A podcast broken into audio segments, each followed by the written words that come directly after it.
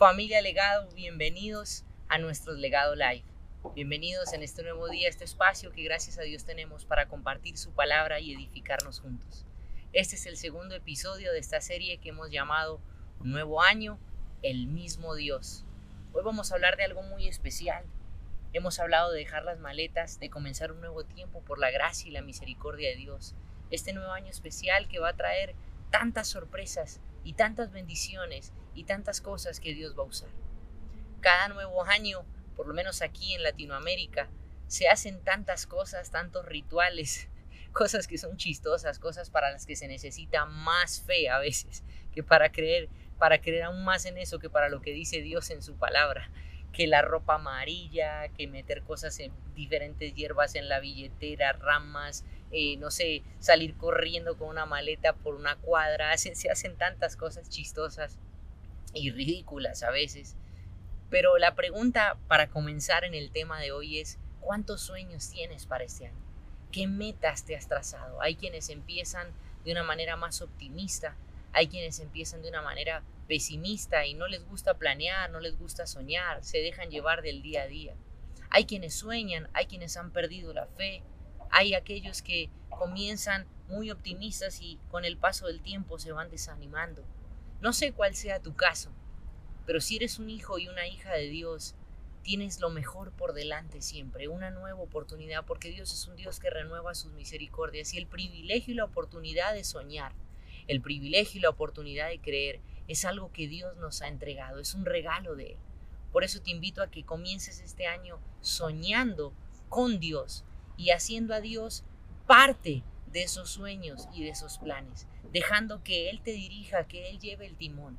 Tal vez te has arriesgado a soñar y a planear, sacando a Dios de la ecuación en otros momentos de tu vida y has visto los resultados. Pero qué diferente es cuando soñamos los sueños de Dios, cuando vivimos los sueños de Dios, cuando cumplimos aquello para lo cual Dios nos ha diseñado, porque eso traerá mucha, mucha bendición a tu vida y a la vida de quienes te rodean y a la vida de quienes vas a conocer. Somos instrumentos en las manos de Dios.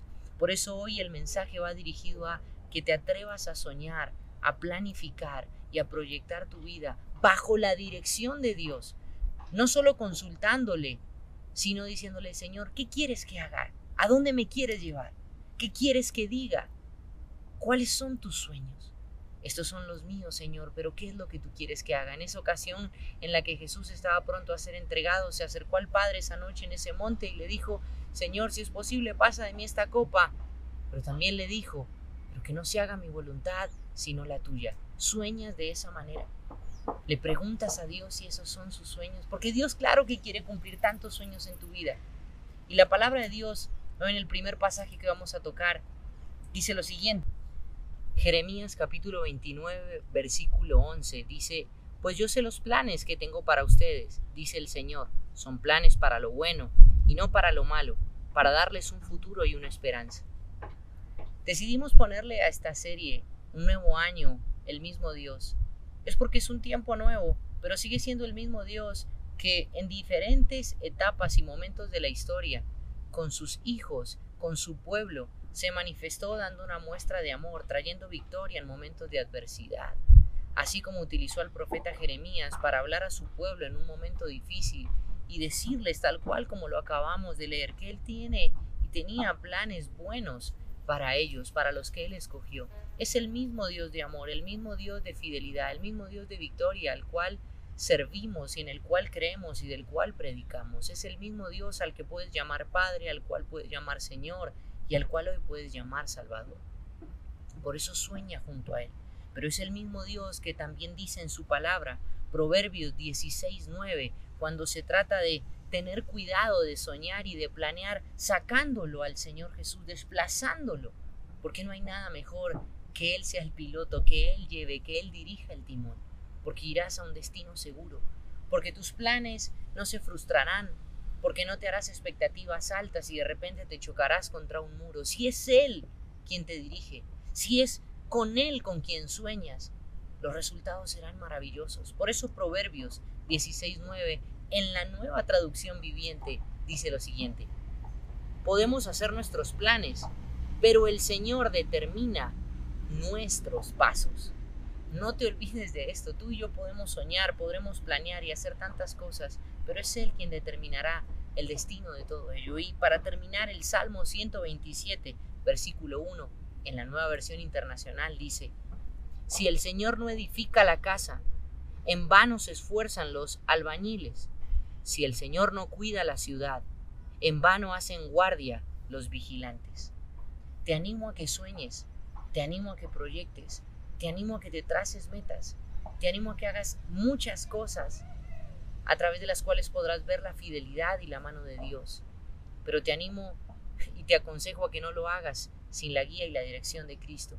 Que sea Jesús a través de su palabra guiándote y mostrando el camino. Porque en vano hacemos las cosas si no es Él quien nos guía. Y escucha esto porque lo acabamos de leer. En vano edificamos y en vano velamos si no es Él quien nos protege. Porque muchos sueñan, porque muchos hacen cosas, pero por vivir distanciados de Dios o solo atreverse a soñar y utilizar a Dios por momentos en lugar de confiar y depender de Dios, después el enemigo viene y les roba todo lo que lograron hacer. Y recuerda que la bendición de Dios enriquece y no, añade tristeza con él. Por eso no sueñes sin Dios, camina con Él y deja que Él te guíe, porque Él tiene grandes cosas para ti en este nuevo año, porque Él sigue siendo el mismo Dios. Te esperamos en los próximos episodios. Esperamos esto haya edificado tu vida. Si es así, compártelo con otros. Y recuerda familia que fuimos llamados a hacer influencia y a dejar un legado. Dios te bendiga.